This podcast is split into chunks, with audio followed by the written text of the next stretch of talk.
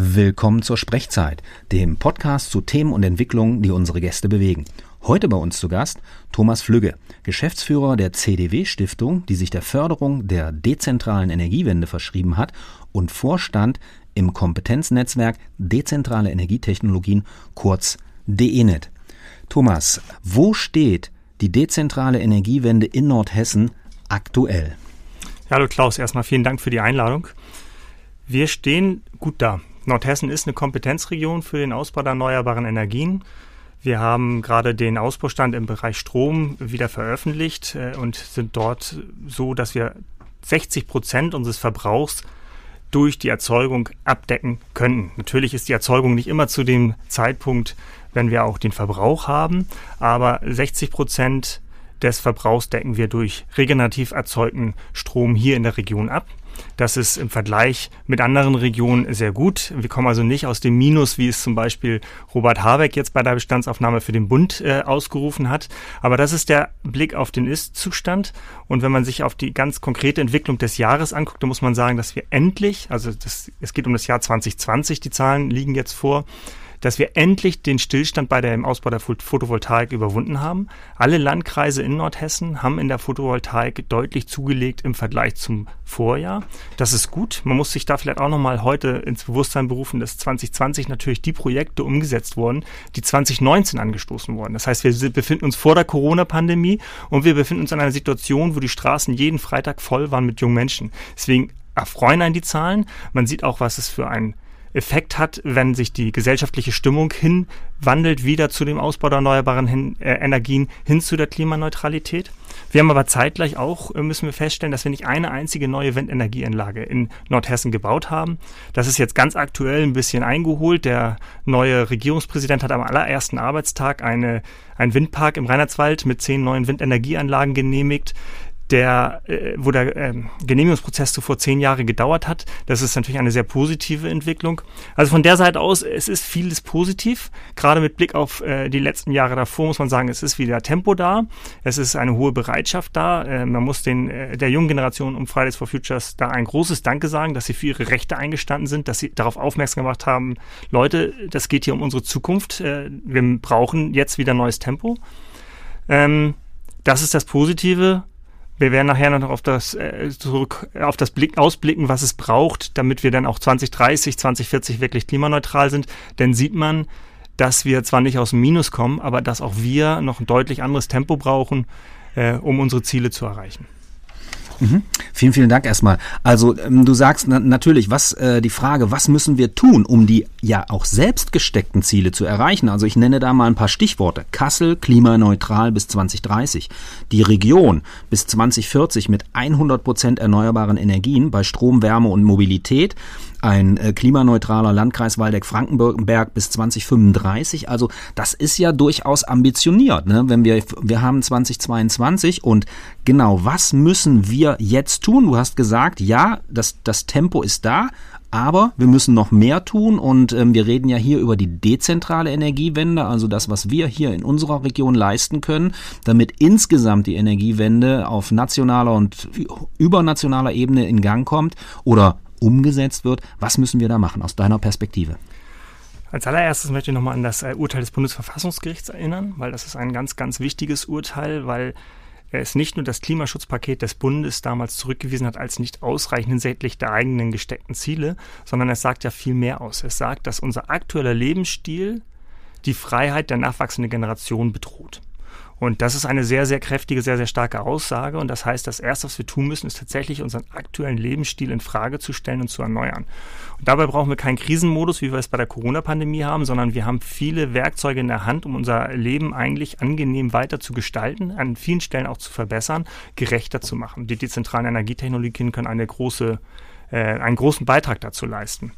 Du hast selber eben von den äh, regionalen Zielen hier gesprochen. Das, äh, auch das ist ein, ein großer Standortvorteil von Nordhessen. Ich, ich rede mal gern von dem Dreiklang. Ja, das Land Hessen hat äh, die Klimaneutralität bis 2050 ausgerufen. Die Region, hast es eben selber genannt, das 100% EE-Ziel für die Bereiche Wärme, Strom, Mobilität bis 2040 und dann die Stadt Kassel bis 2030. Das ist ein schöner Dreiklang. Jetzt muss man dazu wissen, die Stadt Kassel kann natürlich als großer Verbraucher mit wenig Fläche nicht alleine klimaneutral werden. Das heißt, das Erste, was wir brauchen, ist ein großes gemeinsames regionales lokales Bewusstsein. Da haben wir eine beste Voraussetzung, weil wir haben ein Oberzentrum mit der Stadt Kassel und gleichzeitig Flächen um uns rum mit den Landkreisen Nordhessen. Wir haben ja nur eine Million der fünf Millionen hessischen Einwohner in unserem Gebiet. Das heißt, hier ist durchaus Fläche, um die Energiewende voranzutreiben. Und dann haben wir, wie ich finde, ein sehr äh, gutes Gremium mit dem Klimaschutzrat in der Stadt Kassel geschaffen, wo in den Themenwerkstätten sehr intensiv an Konzepten und Szenarien gearbeitet wird, was es dann tatsächlich konkret in Zahlen braucht. Und da nenne ich jetzt nur mal einige Beispiele, ja, im Bereich Strom, das äh, liegt mir jetzt am nächsten. Da ist es so, dass wir äh, den Zubau an Wind gegenüber heute einfach verdoppeln müssen wenn wir jetzt die Stadtklasse äh, klimaneutral 2030 wollen, dann brauchen wir die doppelte Anzahl an Windenergieanlagen in der Region und müssen ein Viertel des Ertrags dieser Windenergieanlagen den Strombedarf der Stadt Kassel zurechnen. Für die Photovoltaik heißt das, dass wir unseren, unseren Tempo, unser Zubautempo äh, in den kommenden Jahren verzehnfachen müssen. Ich habe gesagt, wir haben jetzt schon Sprung gemacht. Wir hatten im letzten äh, Jahr fast 4, Prozent, äh, 4 Megawatt Zubau. Das ist gut. Wir brauchen aber in den ersten Jahren bis 2030 jetzt 10 Megawatt. Das heißt eine Verdreifachung des Tempos und müssen bis zu 45 Megawatt kommen. Das ist dann eine Verzehnfachung des Tempos. Das heißt, wir müssen wirklich jetzt investieren, damit wir nicht in wenigen Jahren vor der Katastrophe stehen. Mhm. Wie, Thomas, wie schätzt du solche ähm, Leute wie Nico Pech ein, der mir jetzt gerade in den Sinn kommt bei dem, was du sagst, also der ja, äh, sage ich mal, ein Kritiker von einer anderen Seite der Energiewende ist, ähm, der, der, der dann sagt, ja Leute, was wir hier momentan machen, ist die, äh, die komplette Industrialisierung von bislang noch nicht genutzten Landschaften. Also so, wie, wie, schätzt, wie schätzt ihr das ein in den Gremien, in denen ihr sitzt? Also ich sage mal so, ich finde, dass die dezentralen Energietechnologien so viel Vorteile mit sich bringen hinsichtlich der Demokratisierung des, äh, des, der Strombereitstellung, äh, hinsichtlich des Ressourceneinsatzes, des Im äh, Energieimports. Also wir können über die erneuerbaren Energien und den Ausbau in der Fläche eine deutlich gerechtere Welt schaffen und tatsächlich auch eine deutlich resilientere Welt, ja, weil wir natürlich viel weniger angreifbar sind, wenn wir äh, auf verschiedenen äh, dezentralen Standorten unseren Strom und unsere Energie bereitstellen.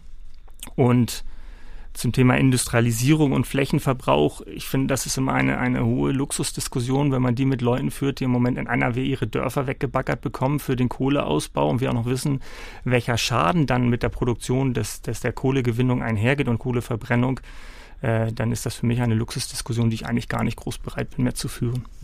Okay, ja, vielen Dank für diesen kleinen Exkurs, ja, ähm, den wir so eigentlich nicht auf dem Zettel hatten. Ähm, Dankeschön dafür. Jetzt, du, du hast ähm, als ein sehr, sehr wichtiges Gremium den Klimaschutzrat der Stadt Kassel ähm, angeführt, ja, der jetzt seit 2020, glaube ich, sozusagen arbeitet und wo ja Vertreter der, der Zivilgesellschaft drin sitzen und so weiter und so weiter. Jetzt haben wir die konkrete Situation in Kassel, dass die Wirtschaft beziehungsweise die Verbände, die die Wirtschaft repräsentieren, aus diesem Klimaschutzrat ausgestiegen sind. Was machen wir denn jetzt? Also erstmal arbeiten wir in den Themenwerkstätten ganz genau weiter und intensiv an Maßnahmen, Vorschlägen, die es braucht. Also wir haben ja den Klimaschutzrat im Aufbau so, dass wir äh, thematische Themenwerkstätte haben, in denen äh, Wissenschaftler zusammen eben auch mit Einzelunternehmensvertretern und äh, weiteren Akteuren der Zivilgesellschaft äh, mit einer hohen Expertise an Vorschlägen und an Szenarien arbeiten und Berechnungen anstellen, wo wir uns aktuell befinden und was es braucht, um das äh, Klimaneutralitätsziel 2030 äh, zu erreichen. Diese Bestandsaufnahme in dieser Form als Stadt zu gewinnen, äh, ist, ist ein hoher Wert, weil dadurch können wir uns dazu ja auch verhalten. Dieses Wir verhalten uns dazu soll dann ja im Klimaschutzrat stattfinden, wo man als Gremium mit verschiedensten Vertretern aus der Gesellschaft zusammenkommt und diese Maßnahmenvorschläge auch hinsichtlich der gesellschaftlichen Akzeptanz, der Möglichkeit, diese umzusetzen, bewertet, ehe sie dann, nach meiner Idealvorstellung zumindest, auch noch im politischen Diskurs eine Berechtigung erfahren. Also von der Seite aus ähm, ist das Austreten der Wirtschaft erstmal natürlich etwas, wo man aufschluckt, wo man sich auch die Frage stellen muss, wie kann es dazu kommen und was bedeutet das jetzt? Er stellt aber zumindest die Themenwerkstätten an sich nicht in Frage. Und dort werden ja die Maßnahmen äh, ähm, erarbeitet und am Ende ist es auch eine politische Entscheidung, denn die, die, die ganze Ener äh, den ganzen Weg zur Energiewende, zur Bereitstellung der 100% erneuerbaren Energien für, für unseren Verbrauch äh, der, von Energie und Mobilität äh, der muss auch demokratisch berechtigt sein. Und ähm, da ist nicht der Klimaschutzrat in der Aufgabe, sondern da ist das Stadtparlament für eine Auf, äh, im, in Verantwortung. Das Weitere ist, mit diesen Maßnahmenvorschlägen kann man auch in den regionalen Diskurs gehen und den benötigt es unbedingt. Da war der Klimaschutzrat eh noch nicht vorgesehen. Der Klimaschutzrat hatte klar den Auftrag, was brauchst du als Stadt Kassel? So, und zum Austritt der Wirtschaftsverbände möchte ich nur so viel sagen, dass ähm, ich einerseits durchaus viele Kritikpunkte an Klimaschutzrat in der konkreten Umsetzung, im konkreten Verhalten, wie gehe ich mit den Vorschlägen um, wie gehe ich mit der ehrenamtlichen Arbeit damit um, wie gehe ich mit der Gleichberechtigung der unterschiedlichen Teilnehmer um. Das ist äh, ein Gremium, wie es in dieser Form noch nie existiert hat und dass dort Fehler passieren, ist, glaube ich, mehr als verständlich. Ich glaube aber, es ist gerade für die Wirtschaft unbedingt notwendig, den Dialog weiter zu suchen, selber Lösungen anzubieten und einen ehrlichen Diskurs zu führen. Ich würde das, wenn ich die Zeit habe, auch gerne mit einem Beispiel äh, untermauern. Wenn man sich darauf äh, anguckt, wie viel CO2-Verbrauch ein Durchschnittshesse im Jahr hat, dann kommen wir ungefähr bei äh, sieben Tonnen raus. So, wenn dieser, dieser Indi dieses Individuum, dieser Einzelhesse es schafft, jetzt 50 Jahre lang klimaneutral zu sein, dann hat er eine CO2-Einsparung, die dem Verbrauch der deutschen Wirtschaft von einer Minute entspricht. Das heißt, wir haben natürlich einen hohen CO2-Verbrauch, also einen hohen Emissionsausstoß auf Wirtschaftsseite und entsprechend auch eine große Herausforderung gerade auf deren Seite. Dafür müssen wir viel mehr Verständnis haben als in den, in den teilweise auch sehr radikalen Attacken, die ich auch nicht gut heiße gegenüber den Wirtschaftsvertretern. Aber es zeigt auch die wichtige ähm, Verantwortung, die diese, die diese Verbände tragen, äh, hinsichtlich der Aufgabe, klimaneutral zu werden und eben, wie ich es vorhin auch sagte, gerichtlich entschieden, die Freiheit unserer jungen Generation nicht weiter zu beschneiden. Jetzt ähm, ist es natürlich so, man, man, muss, man muss auch sagen, also hier spricht jetzt gerade jemand, der auch ähm, geschäftsführender Gesellschaft einer GmbH ist äh, und die Wirtschaft vertritt hier definitiv nicht meine Interessen. Ne? Also das, das ist ja auch, muss man ja auch so sehen, dass es da ähm, mit die Wirtschaft so nicht unbedingt zu sagen ist. Wir wissen, ähm, dass es halt auch da andere Positionen geben kann und trotzdem äh, sind natürlich in diesen Verbänden, sage ich mal, die Interessen der Wirtschaft gebündelt ne? und es ist unheimlich wichtig, dass wir da irgendwie zusammenkommen. Ähm, die Wirtschaft selbst oder die Verbände haben ja jetzt auch gesagt, dass sie sozusagen ihre eigene Agenda haben und es bliebe ja dann vielleicht zu hoffen, dass diese beiden Stränge dann möglicherweise halt auch, wenn es dann um die regionale Diskussion geht, die du angestoßen hast, weil Klimaschutz macht ja jetzt nicht an den Stadtgrenzen halt, wie wir wissen, dass das dann möglicherweise irgendwie wieder zusammenläuft. Könnte das so eine Hoffnung sein, die, die ihr vielleicht auch im, oder die du mit dem Klimaschutzrat und, und diesen Perspektiven verbindest? Also ich selber habe ja auch sehr kritisch bewertet, dass die äh, Unternehmensverbände und Wirtschaftsverbände den, den Tisch verlassen haben, also dieses Gesprächsebene mit der Stadt Kassel.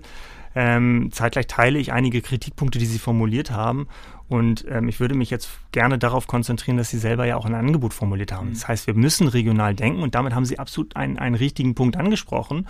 Und ähm, das heißt, wir müssen diese Ergebnisse, die dann aber auch wirklich der Stadt, genau wie jedem einzelnen Landkreis, aber auch vorbehalten sind, erstmal auf ihrer eigenen Ebene zu erarbeiten, die müssen wir in Einklang bringen und äh, dann halt auch in die Umsetzung bringen. Und da sind die Wirtschaftsverbände jetzt beim Wort zu nehmen und äh, gefordert, sich dort auch eben produktiv einzubringen. Ja, und ja, danke erstmal nochmal auch für, für, diese, für dieses Statement. Jetzt, äh, wir haben über ambitionierte Ziele gesprochen, ja, und ähm, kannst du also vor dem Hintergrund deiner Expertise unseren Hörerinnen und Hörern eine Einschätzung geben, schaffen wir das? Ja, jetzt ist die große Frage, Klaus, was ist das, was wir schaffen? Ja, also es gibt ja unterschiedlichste Ziele. Und ich sage mal, nach der COP in Glasgow, also der internationalen Klimakonferenz, bin ich nicht optimistisch, dass wir äh, vor der globalen Sichtweise das 1,5 Grad Ziel, also sprich die, die Klimaerwärmung gegenüber der vorindustriellen Zeit auf 1,5 Grad zu begrenzen, dass wir diese noch schaffen. Ich glaube, wir sind da gesellschaftlich leider nicht bereit zu. Das ist sehr schade und sehr bedauerlich, insbesondere wenn man bedenkt, dass es sich ganz anders als bei der Corona-Pandemie so darstellt, dass die Lösungsansätze, die wir hätten, um das Klima, also die Klimaerwärmung auf 1,5 Grad zu begrenzen, äh, Verbesserungen im Lebensumfeld und Lebensstil äh, bereitstellen und nicht immer nur Einschränkungen mit sich bringen, wie wir sie jetzt bei der Corona-Pandemie erfahren hatten. Das heißt, wir müssten eigentlich gar nicht unbedingt immer nur von der Klimakrise sprechen, sondern wir können auch von den Chancen sprechen, die den Umbau der Mobilität auf Elektro, äh, auf Elektro zum Beispiel mit sich bringt, die Bereitstellung dezentraler Energietechnologien und so weiter und so fort. Das heißt aber, sehr erschütternd werden wir diese 1,5 Grad nach meiner Einschätzung nicht erreichen. Das wird dazu führen, dass wir die ein oder andere Klimakatastrophe sehr in unserem sehr nahen Umfeld erleben, so wie wir es jetzt im Ahrtal auch schon beobachten konnten. Meine große Hoffnung ist, dass uns diese Klimakrisen dann in der Notwendigkeit zusammenbringen, die wir eigentlich jetzt schon bräuchten. Und dann halte ich es mit Hannah Arendt und sage, da wo Menschen zusammenkommen, da entstehen Wunder. Und äh, wir kennen die Antworten, die es braucht, um dann die Klimaerwärmung weiter zu begrenzen. Und ja, ich glaube daran und ich glaube dann auch tatsächlich an ein besseres Zusammenleben in einer wärmeren Welt, wo wir Anpassungsstrategien entwickeln müssen.